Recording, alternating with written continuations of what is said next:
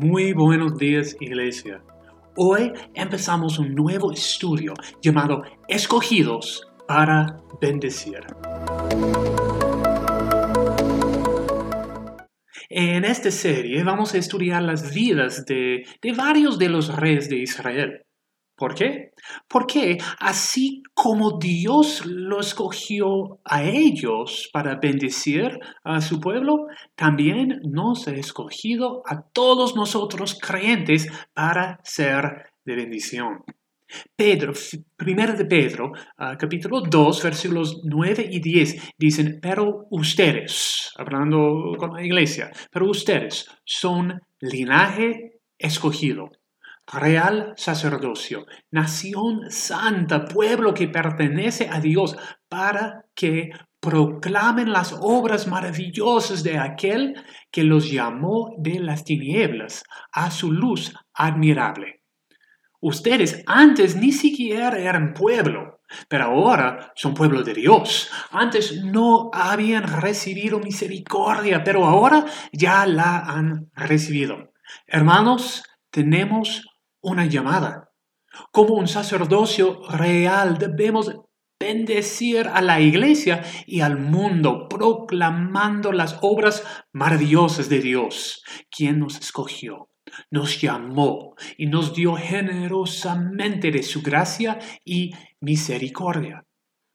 Una pregunta, ¿alguna vez has recibido una forma de la formación en el lugar de trabajo?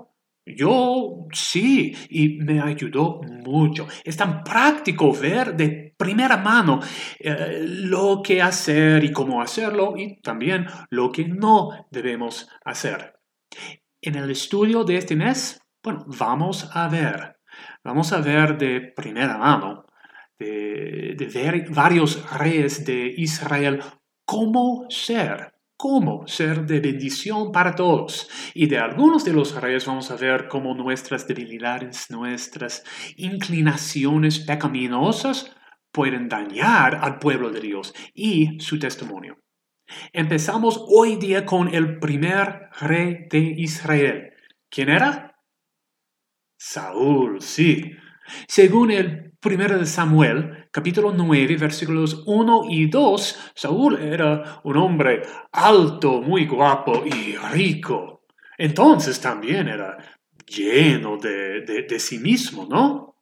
No. Vemos, vemos en este capítulo y en el capítulo 10 también que antes de convertirse en rey fue un hombre muy humilde. Pensaba en los demás, no creía que, que, fue digno de ser rey. No quería decirle a nadie que el profeta Samuel le había dicho que iba a ser rey. Bueno, lean conmigo, conmigo un ejemplo muy elocuente de la humildad de Saúl.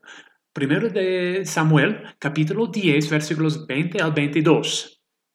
Dicen, dicho esto, Samuel hizo que se acercaran todas las tribus de Israel, y al echar la suerte fue escogida la tribu de Benjamín.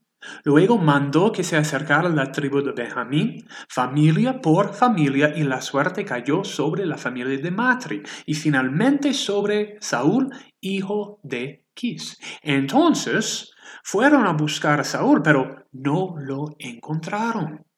De modo que volvieron a consultar al Señor. ¿Ha venido eh, aquí ese hombre? Sí, respondió el Señor, pero se ha eh, escondido entre el equipaje. Se ha escondido. Cuando Samuel, el profeta y juez de Israel, el hombre más, más influyente del, eh, de todo el país, anunció que Saúl iba a ser el rey deseado por la gente, fue fue el momento más impactante, más memorable de su vida. Pero Saúl no, no entró con gloria y fanfarria. No, en vez se escondió en el equipaje de todos los que habían viajado a este evento.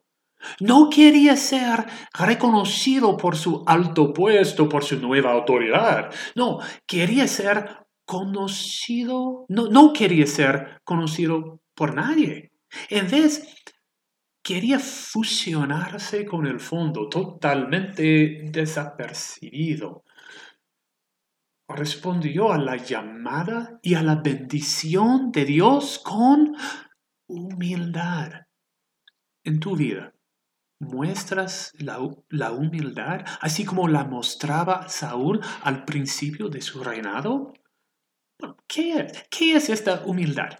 Si es Luz, el autor de las crónicas de Narnia y de mero cristianismo, la describió así. La humildad no es pensar menos de ti mismo, sino pensar en ti mismo menos. Otra vez, la humildad no es pensar menos de ti mismo, sino pensar en ti mismo menos. Es pensar en otros antes que en ti mismo. Pablo dice en Filipenses 2, 3 al 5 que considerar, considerar a los demás antes de a ti mismo, practicar la humildad, es imitar a Jesucristo, es permitir que su actitud nos cambie, nos transforme, o, o como dijo Juan el Bautista, a Cristo le toca crecer y a mí menguar. Hmm. Oremos, iglesia. Oh Dios Padre, queremos decir juntos con Juan el Bautista, a Cristo le toca crecer y a mí menguar.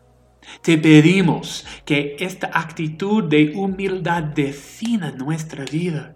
Que al vernos, que, que, nuestros hermanos, nuestra familia, nuestros compañeros, que el mundo vea cada, vez más a Cristo y no a nosotros.